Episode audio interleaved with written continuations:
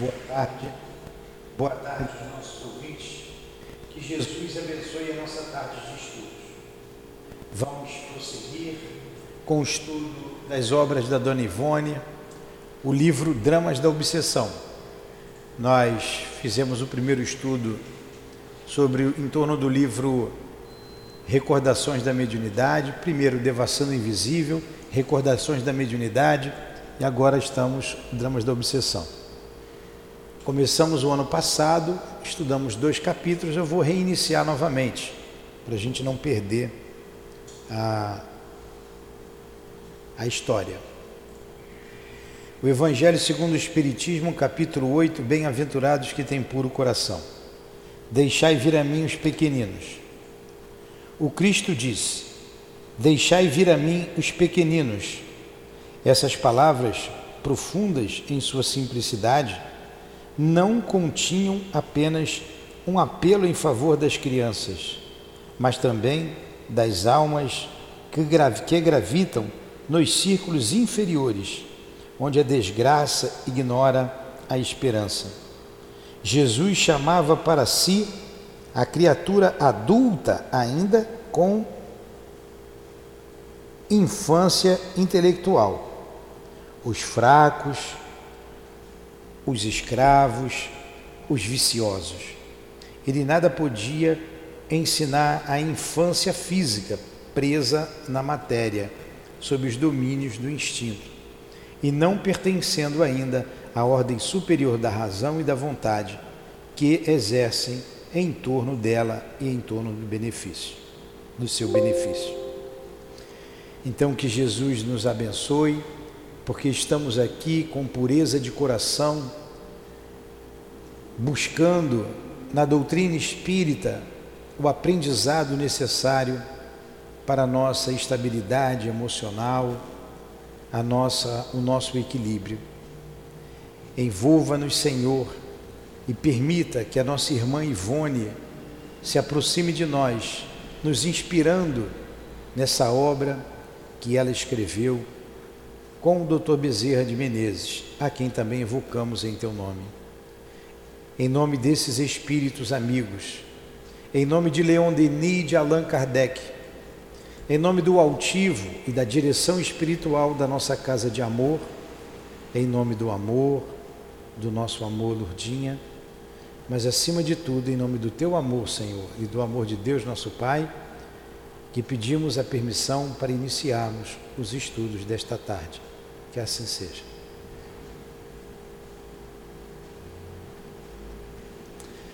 Muito bem. Então, o livro Dramas da Obsessão tem um prefácio que é escrito pelo Dr. Bezerra de Menezes e muito interessante.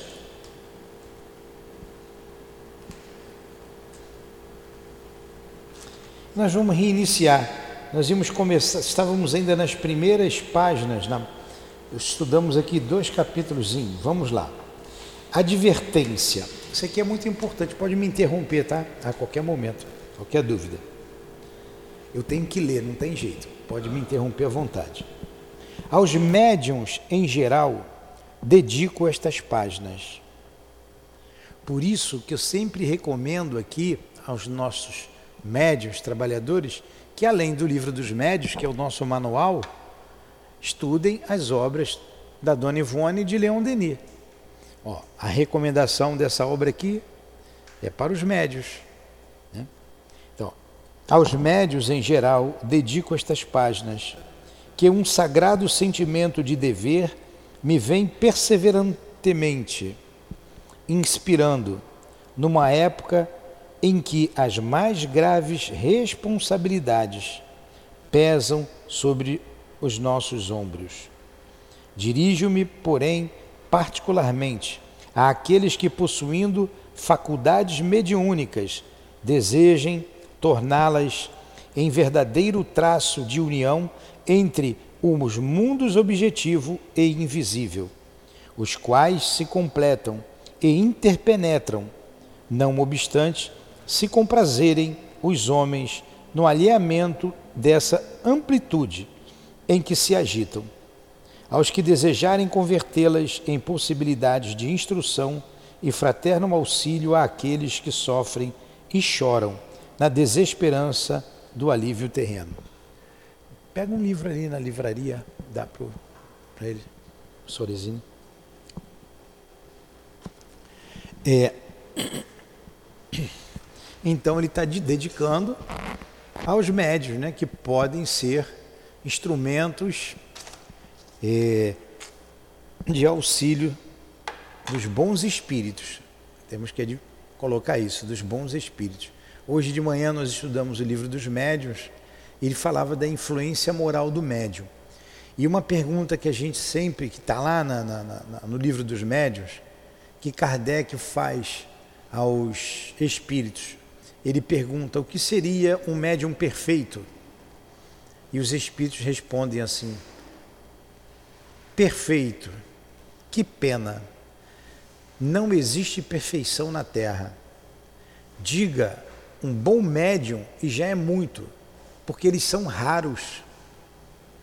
O melhor médium é aquele que, simpatizando-se com os bons espíritos, menos enganado é. Então significa que todos os médios são enganados. Até fiz aqui uma pergunta. Enquanto ele pega ali o livro para você acompanhar. Cadê seu livro, Conceição? Cadê seu livro? É, então ele, ele, eu perguntei quantos anos você tem? E o Maurício que estava de 64 anos. Você com 60 anos, 64, continua sendo enganado por alguém? Ele sim, de vez em quando a gente não é enrolado. Né? E com a experiência de vida. 60 anos é uma experiência de vida. Conceição está com 82, né, Conceição? Aí ainda é enganada de vez em quando. Agora imagine o mundo espiritual que a gente não vê. Então toda atenção é pouca. Está né? Aí na advertência, está logo na primeira página, advertência. No segundo parágrafo. Sabido é entre espíritas fiéis aos seus princípios que todos os homens são médiums, ou pelo menos possuem a possibilidade de se deixarem influenciar pelas individualidades invisíveis, sejam estas esclarecidas, medíocres ou inferiores. Por que, que todos somos médios? A mediunidade está é, erradicada no organismo e por causa da inspiração e da intuição. Então, Kardec diz que todos nós somos médios.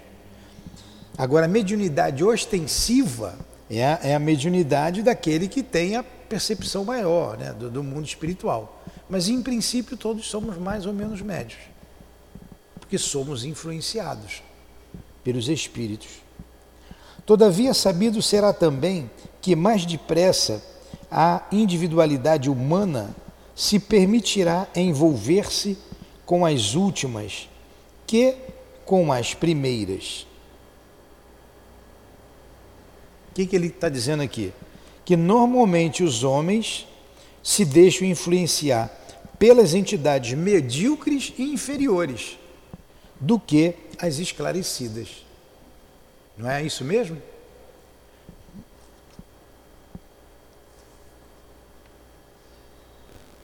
os múltiplos casos e gêneros diversos de obsessão, esse flagelo que assola os planetas, onde grandes criminosos, grandes culpados e viciosos reencarnam, aglomerados para os devidos resgates do passado e consequente progresso.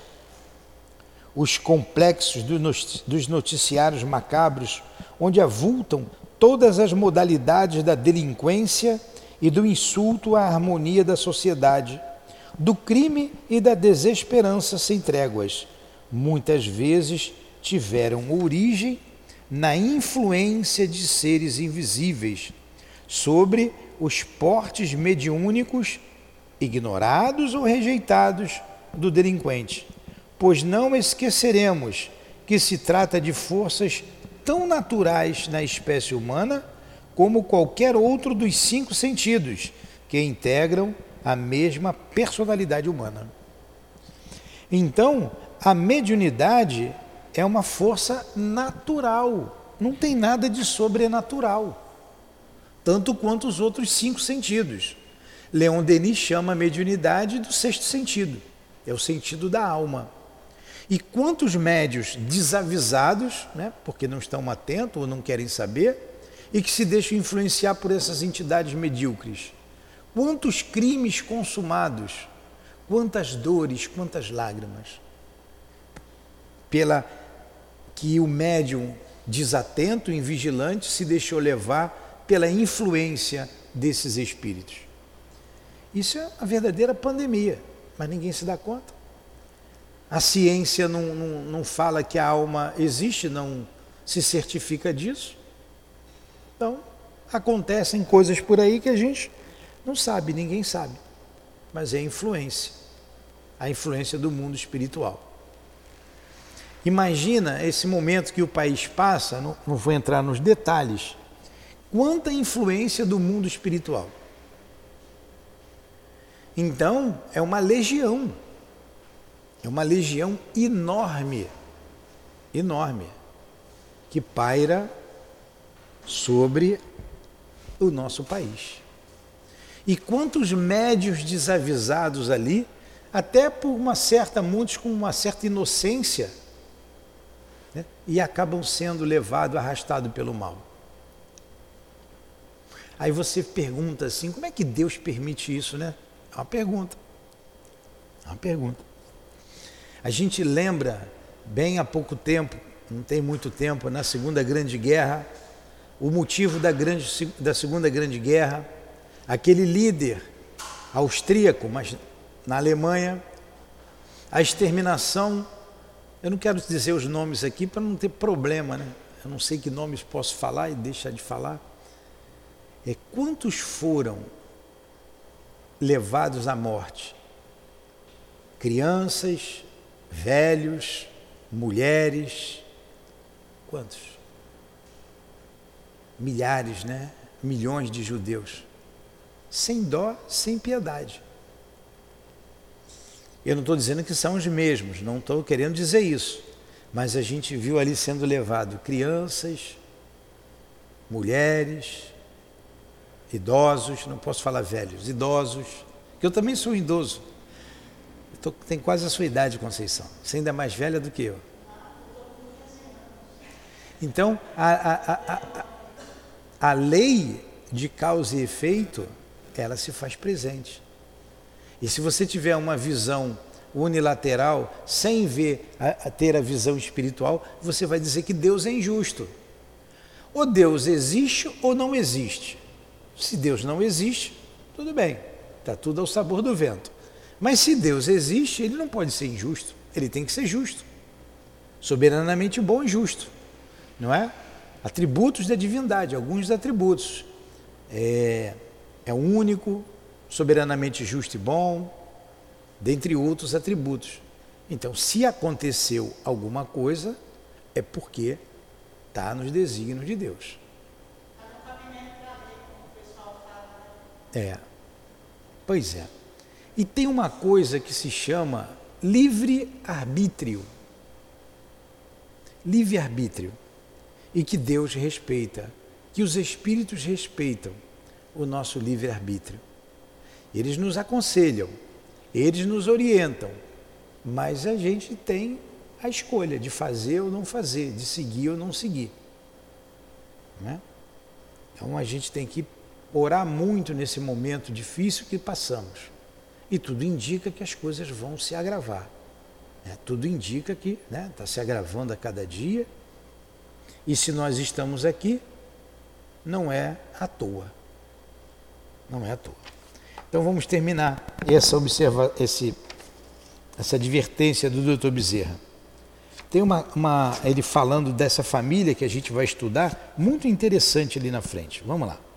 A presente tese será capaz de oferecer ao observador estudioso, desculpem, a presente tese será capaz de oferecer ao observador estudos interessantes, visto aqueles fatos serem inseparáveis da vida diária da maioria das personalidades de que se compõe a sociedade terrena.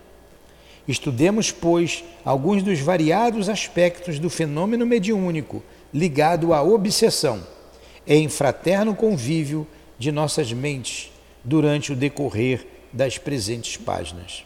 Rio de Janeiro, 14 de março de 1964. Adolfo Bezerra de Menezes. Pronto. É, eu escutei uma história essa semana, estávamos eu e a Dilane. Nós fomos atender uma pessoa e se a pessoa não tivesse me contando o que aconteceu no meio familiar dela, no ambiente familiar, eu não acreditaria. Se eu contar a história para vocês, vocês não vão acreditar. A capacidade, a maldade do ser humano e pessoas que estão do seu lado e que você confia, parente, parente. E a gente fica sem entender. Né? Ele, ele, ele passou um, um momento muito difícil, ainda está se recuperando. Eu, meu Deus, como essas coisas acontecem?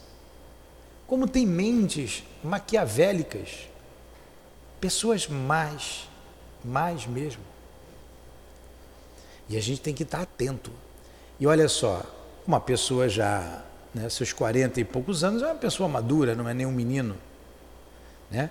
E sofreu ali, foi enganado por pessoas que estavam do lado dele.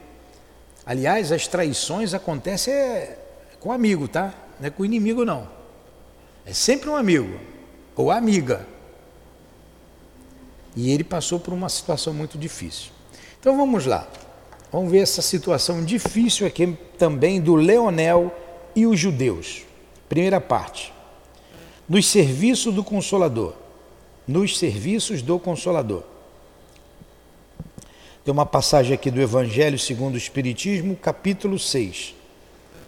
O espírito mau espera que outro, a quem ele quer mal, esteja preso ao seu corpo e assim menos livre para mais facilmente atormentar, ferir nos seus interesses ou nas suas mais caras afeições. Olha, o que faz o espírito mal é como o gato fica ali espreitando o rato. Ou quando a gente bota ali no, no, no YouTube vê lá a onça ou o leão, né? Ali tem muito desses animais quietinho, esperando o momento certo o outro incauto, né? A, ali é o que? Não é ovelha, fala ovelha, é o, o animal lá, o, o viado, o, o, o, búfalo doente, ele escolhe um e assalta e mata para comer. O espírito obsessor, muitos fazem isso, espera o momento que você está preso no corpo, que é mais fácil para ele, e ele vai te atormentar. Então vamos ver essa história que é interessantíssima. Eu já li algumas vezes, mas não vou adiantar para vocês. Vamos devagarzinho aqui. Acerca desse sexto sentido que toda a humanidade possui, aí, Leon Denis, né? Que fala sobre isso. A despeito de a maioria dos homens ignorar que o possui, uma vez que se desconhecem estes a si próprios, relatarei um fato que ficará como exemplo ou padrão para quantos análogos o leitor encontrar nos noticiários macabros da imprensa mundial, como da imprensa brasileira em particular, visto que, ao que se observa, os portes mediúnicos são ainda mais vastos no Brasil do que em outros agrupamentos terrenos mais suscetível o seu povo, portanto, por mais apaixonado e vibrátil de se deixar influenciar pelo invisível. É uma característica do povo brasileiro, né? Será esse dom entre a grande massa dos brasileiros, porém, um defeito? Será uma qualidade? Diremos tão somente furtando-nos a uma apreciação precipitada que apenas se trata de um dom natural e que, ao seu portador, cumpre não torná-lo causa de dissabores ou prejuízos para si ou para os outros, sem avançarmos na assertiva de que seja uma felicidade ou uma desdita o fato de possuí-lo. Então tá aí, a mediunidade é um dom natural, ela é neutra. Os cinco sentidos não são também naturais em nós? Quantas pessoas usam mal a palavra? No livro dos médios, o Kardec faz essa pergunta. Por que, que Deus deu a destreza a gatunos? Então você tinha que reclamar. Quantas pessoas se aproveitam da habilidade que tem para roubar, da força para matar, da inteligência para enganar? Muitos usam a mediunidade também para o mal, para enganar, para tirar proveito próprio. Tem um médium preso aí. Ele fez mal a muitas pessoas, né, usou muitas mulheres, foi comprovado, tanto que está preso, e mal a si mesmo, com um dom belíssimo, que é a mediunidade. Agora, que espíritos estavam com ele? E ele fez cirurgias impressionantes no início. Né? Depois deixou se desviar. Aí vai fazendo coisa errada, uma hora a casa cai. A nós, no entanto, os trabalhadores do plano espiritual, cumpre o dever de esclarecer o leigo, como o espírita, de que a dita propriedade deverá ser cultivada sob princípios honestos e rigorosos, a fim de que não venha a se tornar motivo de desordem na boa harmonia íntima ou social do seu portador. Então você tem que ter princípios honestos e rigorosos. Por isso, nas casas espíritas, há que se ter rigor com os médiums. Médium tem que estudar. O médium precisa estudar. Somente o estudo vai esclarecê-lo. Ele precisa é, é, entender a responsabilidade que é ser médium que é ser o trabalhador da doutrina espírita, para que ele não caia. Um homem poderá possuir, por exemplo, dons literários, o que é sempre admirável, enobrecedor. Na hipótese de não os cultivar honestamente, dirigindo-os sob princípios consagrados de arte, moral e beleza, poderá desvirtuá-los e até servir com eles a deseducação dos leitores, contribuindo para o rebaixamento mental, moral e intelectual dos mesmos, sem em vez de obras excelentes, passar a produzir literatura amoral, frívola, perniciosa ou gramaticalmente bastarda, enquanto a si mesmo se degradará, tornando-se indigno deles. Ficou bem claro isso aí? O escritor que usa mal o que escreve, né? Alguma pergunta até aqui? A palavra vibração divina do pensamento, o qual por sua vez será a essência do princípio ser do próprio ser supremo, refletida na criatura, foi concedida ao homem pelas leis eternas da natureza para facilitação do seu progresso e engrandecimento. Recurso precioso com que alindará a própria personalidade para atingir finalidades gloriosas. Não obstante, há espíritos que reencarnam padecendo a penalidade da mudez, porque dela se serviram no passado, para intrigas e calúnias, blasfêmias e insultos, discursando impropriamente ainda diante de assembleias numerosas, para incentivarem o erro e o crime, a hostilidade e a revolta, a inquietação coletiva e o assassínio nas guerras e até mesmo o desprezo à ideia de Deus. E como nós estamos vendo isso agora? Quantos candidatos a mudos na próxima reencarnação nós estamos vendo aí nessas manifestações políticas aí do país. Gente incitando ao mal, à guerra, à balbúrdia.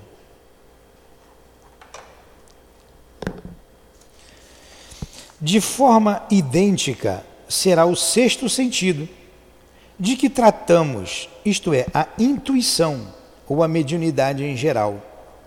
É um dom, estudo, concedido pela criação para a edificação, o progresso e a felicidade do seu portador, passível de progredir em possibilidades através do exercício do tempo, do exercício do tempo e das reencarnações, algo mais delicado, profundo e superior que os demais sentidos, e que necessitará ser devidamente amado, respeitado e cultivado dentro dos postulados da moral, da justiça, do amor e da fé, a fim de que não se anule, como se anularia a visão de uma criatura que desde o nascimento vivesse às escuras, e se não resvale ao choque das impurezas humanas.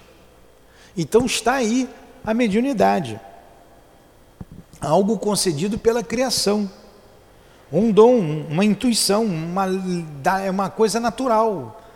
Natural, uma lei natural. Para a gente usar santamente a mediunidade. Como usou o Chico, como usou o Altivo, que nós conhecemos, como usa o Divaldo, como usou Jesus. Dizem que Jesus era um médium de Deus. Né? Tal é a elevação dele. Então você vê como é de responsabilidade você possuir um dom mediúnico. Né? A grande responsabilidade que o médium tem. E, muitas vezes ele vem médium para ele vem porque na verdade a mediunidade você adquire ao longo dos milênios. Eu vou dizer para vocês aqui o que diz André Luiz. É, ele diz que é uma descompensação vibratória. O médium, então, é descompensado vibratoriamente. E como é que se dá essa descompensação vibratória? Está lá no Mecanismo da Mediunidade, no livro Mecanismo da Mediunidade. Ele diz que, pela ação contínua no bem do ser humano, ou pela ação contínua no mal, há uma descompensação vibratória. E o que é essa descompensação? Ela, os elétrons que giram em torno do, do, tem os elétrons que giram em torno do núcleo. O núcleo tem prótons e nêutrons. E, e o, o elétron gira em torno do núcleo. E ele também gira em torno do seu próprio eixo. Ele gira assim e tem um giro o que tem no macro tem no micro. Como a Terra gira em torno do seu eixo, gira em torno do Sol, assim também é o elétron. Esse giro do elétron se chama spin. E pela ação contínua no bem ou pela ação contínua no mal, o spin dá o giro contrário. É esse giro contrário que causa descompensação. Interessante, né? É, não dá para a gente comprovar isso. Né? É uma, é, essa revelação é uma revelação do mundo espiritual. E conhecendo a nossa natureza, a gente vem sendo agindo no bem desde que a gente existe. Então a gente começa a olhar para dentro da gente, buscando se conhecer para ver se a mediunidade é porque eu sempre fui bom ou eu tenho dívidas. É, a Dona Ivone dizia, como chamava ela, ah, você é uma missionária. Ela não sou missionária. Ela está lá no livro dela, no último que nós estudamos, Recordações da Mediunidade. O Chico era um missionário. Ela era uma devedora da lei de Deus. Ela era uma devedora. Creio que a maior parte de nós somos devedores da lei de Deus. E isso daí se dá, esse desenvolvimento da mediunidade, ao longo dos milênios. Ao longo dos milênios. Também, no mundo espiritual, os espíritos podem dizer assim para a gente: Você quer ser médium lá na Terra? Vamos botar aí uns implementos para você trabalhar a mediunidade, você acelerar o teu progresso. Está meio complicado aí com, a, com essas situações, vamos reencarnar e vamos trabalhar. E a gente aceita. E a gente aceita. E aqui, o cabelo aqui grande.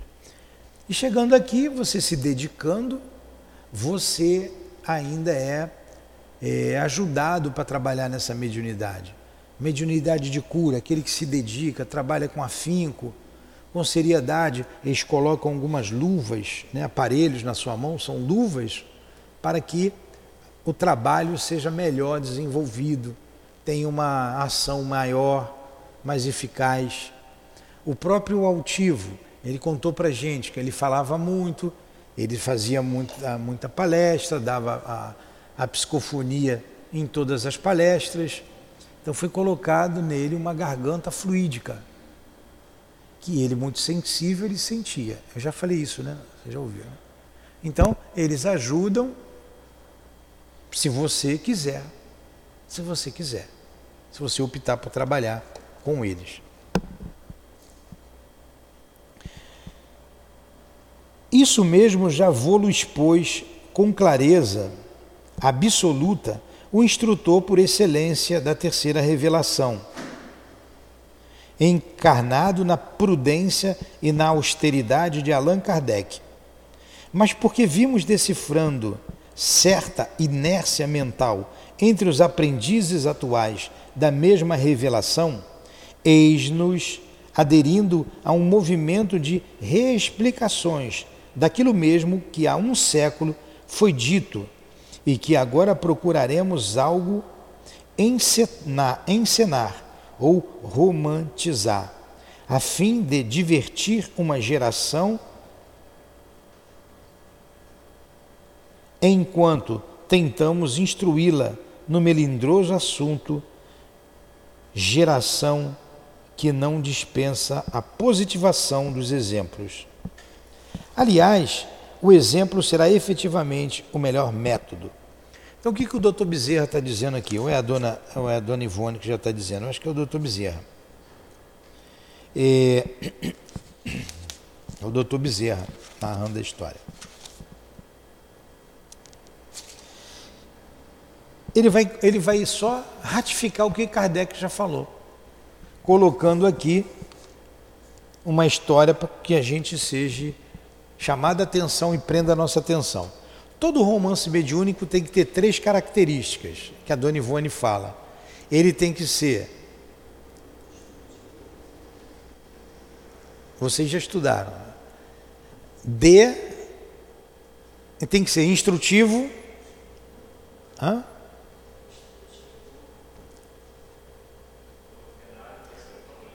doutrinário, instrutivo, doutrinário e moral, educativo. É o DEM.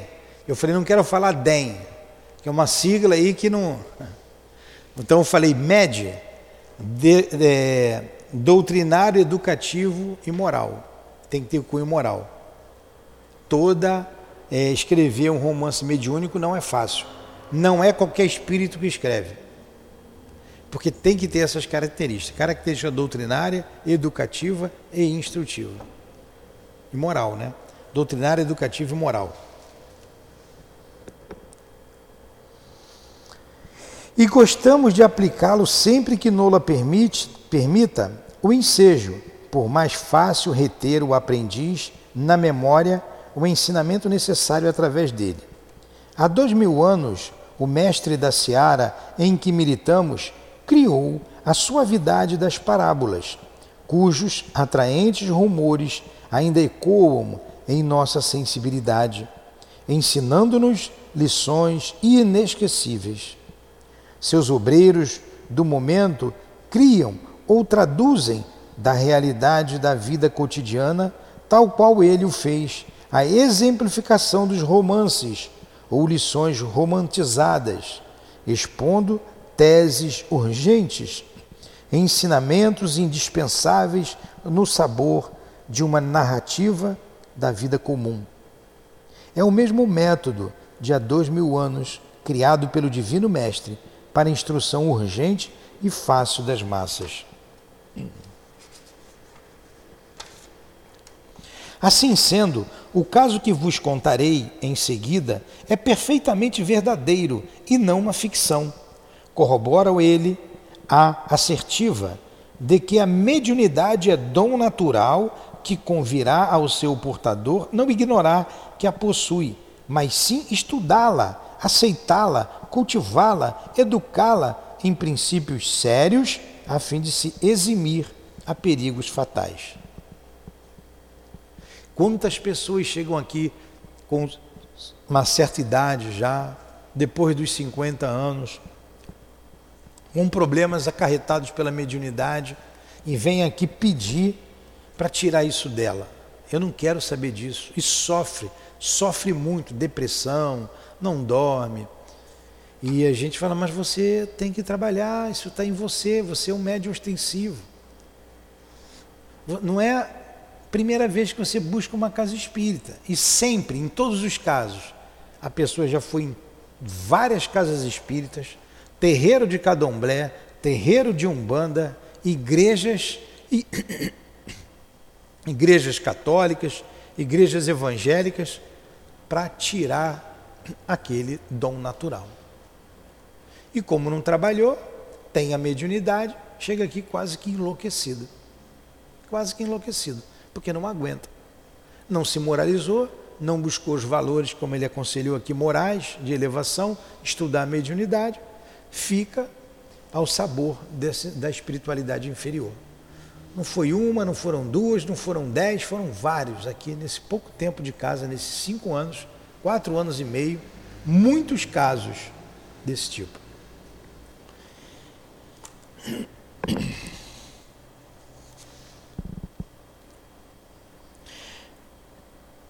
Então vou ler de novo aqui esse parágrafo.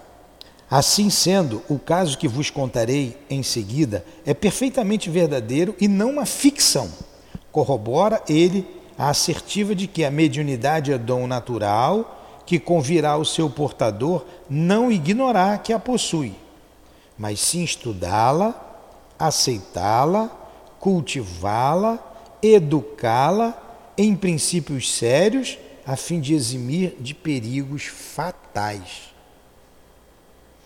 A personagem aqui figurada com o nome de Leonel possuía dons mediúnicos, porém, tratando-se de um livre pensador, cujo orgulho repudiava qualquer tendência para as questões metafísicas e que ao Espiritismo preferia ridicularizar num combate chistoso e desprezível, ignorava-se a si mesmo, desconhecendo voluntariamente que em sua própria natureza humana carregava a possibilidade de se deixar influenciar e dirigir pelos habitantes do mundo invisível, cuja existência absolutamente não admitia.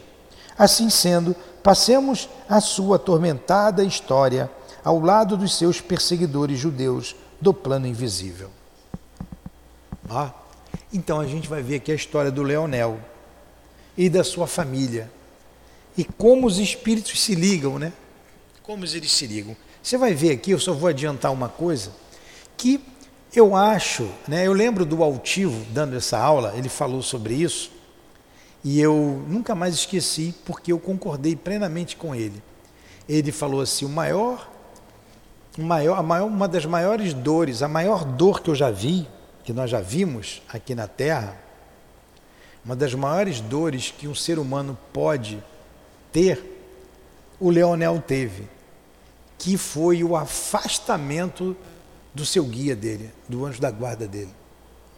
Você vai ver que o doutor Bezerra vai chamar o anjo da guarda para saber a situação dele.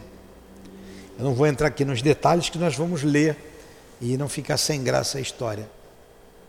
Mas no final ele diz assim: a ordem veio do mais alto porque nessa encarnação ele fez isso, nessa ele fez isso, nessa ele fez isso, tá? E agora ele está dizendo aqui, ó, o que, que ele acabou de dizer do Leonel, ó?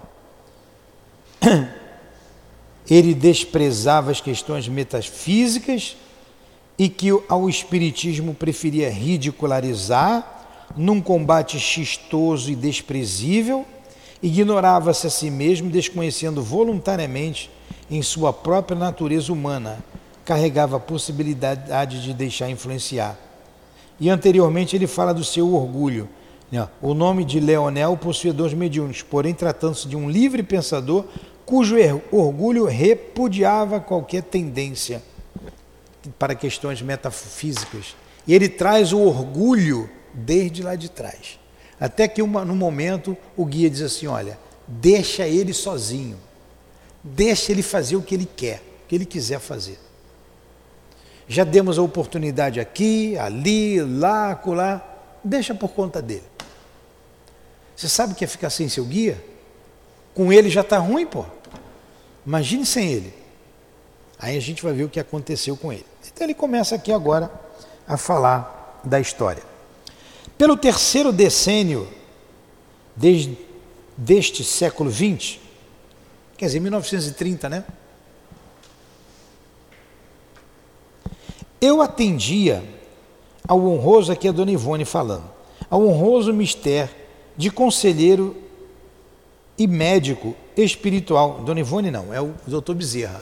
Conselheiro e médico espiritual em certo posto de assistência aos necessitados, para receituário e beneficências físicas, morais e espirituais, anexo a um grêmio de aprendizes espíritas dedicadíssimos aos deveres abraçados perante o Evangelho, os quais se devotavam aos serviços de socorro ao próximo, inspirados num sentimento de fraternidade verdadeiramente encantador e cuja singeleza de caráter, atingindo as raias da humildade cristã, para eles atraía as simpatias do além esclarecido e virtuoso. Então, já o primeiro, um grande ensinamento aqui, já um outro ensinamento. Era um grupo de espíritas dedicados, dedicadíssimos, como ele colocou aqui, ó, superlativo de dedicado, e abraçados ao Evangelho, devotavam o seu serviço de socorro ao próximo. Isso é que atraía as entidades superiores para eles. E é o que a nossa casa precisa fazer: se dedicar ao estudo, se dedicar ao trabalho, para fazer por se merecer, nós fazemos por merecer a presença desses espíritos. Do Altivo, do Dr. Bezerra, da Dona Ivone, de todos esses trabalhadores do bem, do Chico.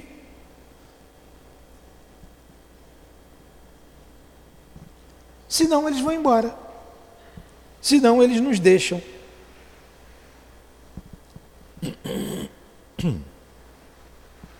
Os serviços em geral verificados nesse núcleo, programados pelo venerando espírito de Bittencourt Sampaio, através de um médium explícito e positivo, eram diários e muito eficientes, e que, sobremodo, nos satisfazia por nos permitir ensejos variados na difusão e prática dos serviços do Consolador. Esse médio era Dona Ivone. Era meu assistente. Poxa, eu estou dando uma, uma, uma outra. Era meu assistente por esse tempo uma entidade em aprendizado, atualmente reencarnada, generosa e dedicada, que adotara o prenome de Roberto, conquanto essa não fosse realmente a sua identidade, além de outros que não precisaremos nomear. Então ele tinha junto dele um espírito chamado Roberto, que agora, na, na época que ele estava escrevendo, né, depois do, do, do acontecimento, estava reencarnado. Eu não sei se é o Roberto lá o esposo da dona Ivone. Mas vamos lá.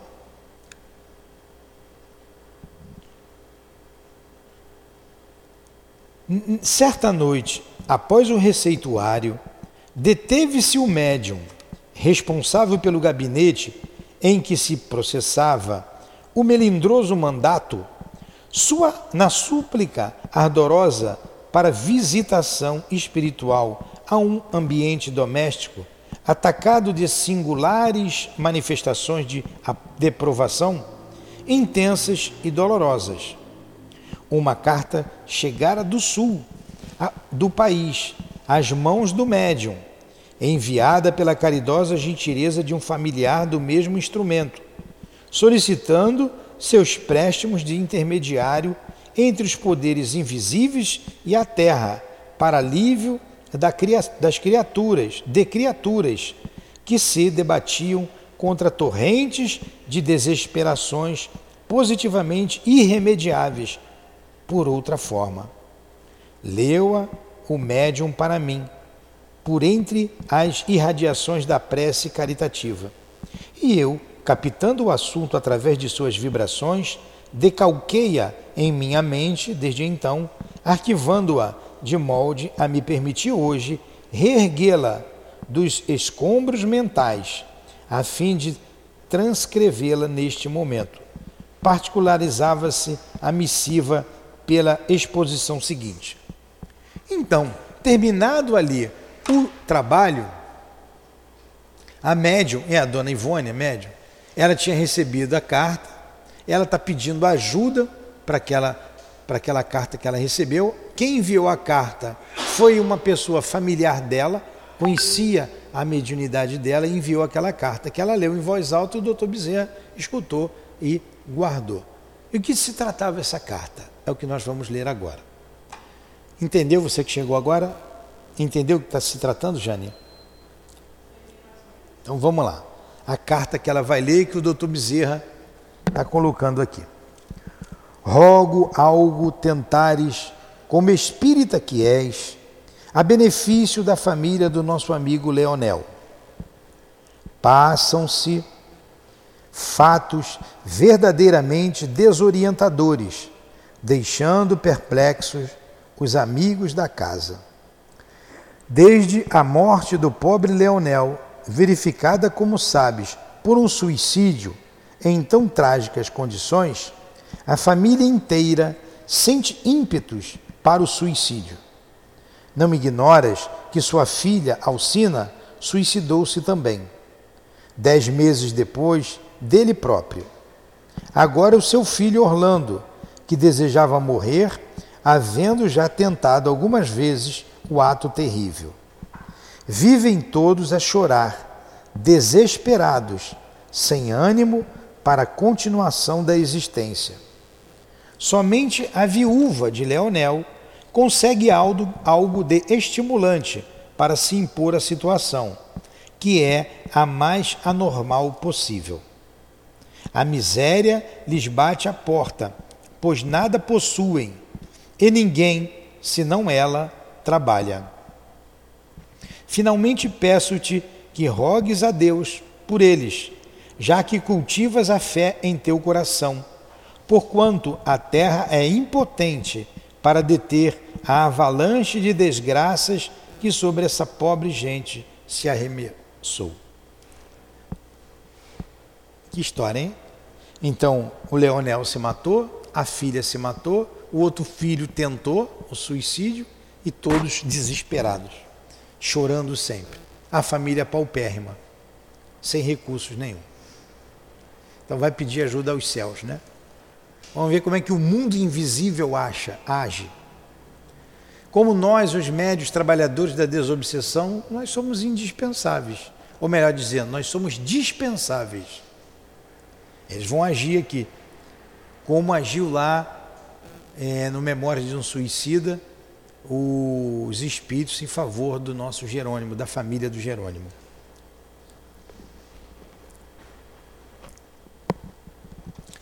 Ora, Minutos antes de iniciado o meu expediente, no referido centro, fora eu prevenido de que essa carta havia sido escrita ao meu médium e, portanto, recebia sem surpresa através deste. Então o doutor Bezerra já sabia antes que a carta estava sendo enviada e sabia qual era o assunto. Quando ela leu, ele já sabia. Então não ficou surpreso. E aqui muitas pessoas nos procuram em desespero. Olha o papel da casa espírita, a importância dos trabalhadores sérios numa casa, numa casa espírita. Procurara-me uma entidade espiritual denominada Esther, formosa e redimida, cujo aspecto angelical atraía veneração de quantos se lhe aproximassem a qual me asseverara haver inspirado a carta a quem a escreveu, assim provocando o trabalho que faríamos, visto estar ligada aos obsessores de Leonel. Olha que coisa interessante. Essa entidade chamada Esther, ela inspirou, olha a inspiração, inspirou uma pessoa a escrever a carta para Dona Ivone. Todo o trabalho, que é um trabalho interessantíssimo que vocês vão ver aqui, intrincado, né, que é um grupo de judeus perseguindo essa família, e quem foi essa família é, na época em que conviveram todos juntos, esse grupo de judeus e esses, e essa família, o Leonel foi padre, a outra filha que se matou também foi padre, era todo mundo ligado à igreja, inclusive a, a mãe, aqui a matrona. E a, essa menina Esther também fazia parte da família. Só que ela era um espírito mais elevado, conseguiu sair daquela situação. Então vamos lá. É, tudo começou, toda essa história intrincada, com uma inspiração, pela inspiração. Ah, ele é médio inspirado, é só inspiração. É muito importante, é muito importante qualquer e toda faculdade mediúnica. A inspiração, a intuição, é tão importante quanto a psicofonia, a psicografia. Se você usá-la bem, prestar atenção, você vai ser muito útil.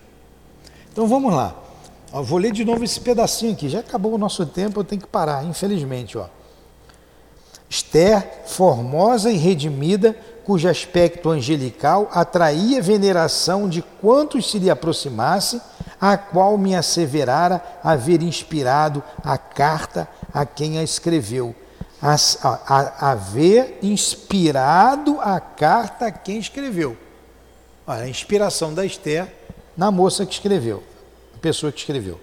Assim provocando o trabalho que faríamos, visto estar ligada aos obsessores de Leonel e a este próprio, por laços espirituais seculares, e que agora apresentara-se o momento oportuno de agir em socorro da falange litigante.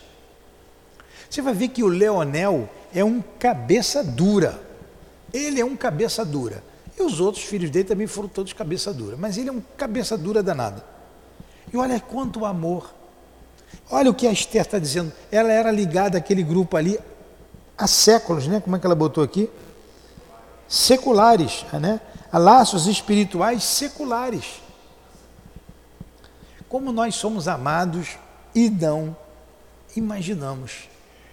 Somos muito queridos, amados.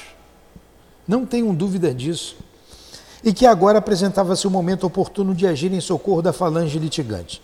Rogava por isso nosso concurso, uma vez que não poderia operar sozinha, e ainda porque os serviços de além-túmulo são produtos de equipe e jamais de um trabalhador isolado.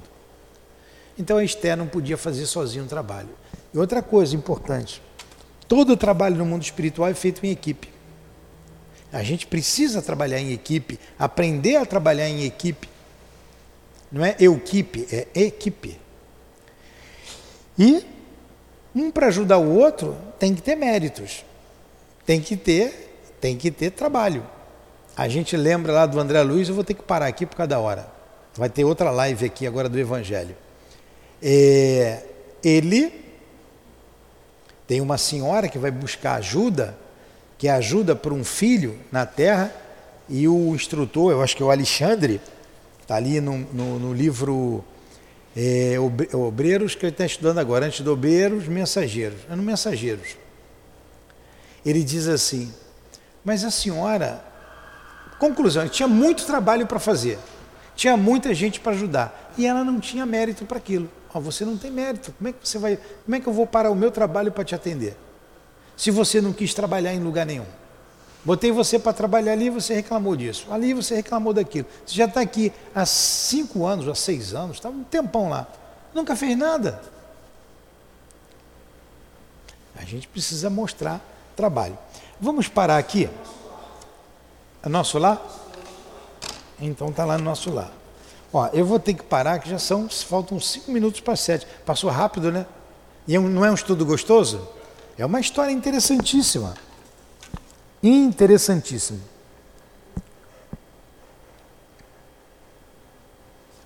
Então vou, vamos continuar aqui na página 14, onde está escrito aqui: ambos os apelos, tá?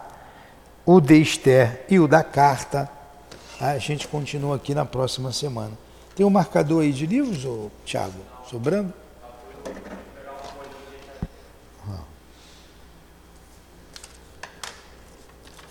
Então a gente faz a nossa prece, está na hora. Semana que vem a gente continua.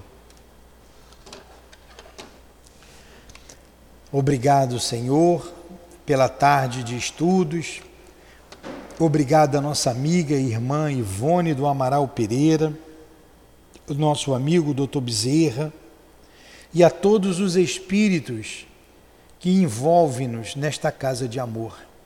Obrigado, Altivo, minha amada e querida Lurdinha, minhas irmãs, nossas irmãs Cidinha, Neuza, Elvira, muito obrigado a todos. Que Deus abençoe vocês. Que Deus nos abençoe e nos dê forças para continuar estudando e servindo ao Senhor. Despeça-nos, que seja então em nome da Dona Ivone, nome do Dr. Bezerra, de Leon Denis, em nome de Allan Kardec, do altivo e da espiritualidade amiga que dirige a nossa casa de amor. Em nome do amor, do nosso amor que eu sempre dedico a você, Lurdinha. Mas acima de tudo, em nome do amor de Deus, nosso Pai, do Cristo Jesus, é que encerramos os estudos da tarde de hoje. Que assim seja.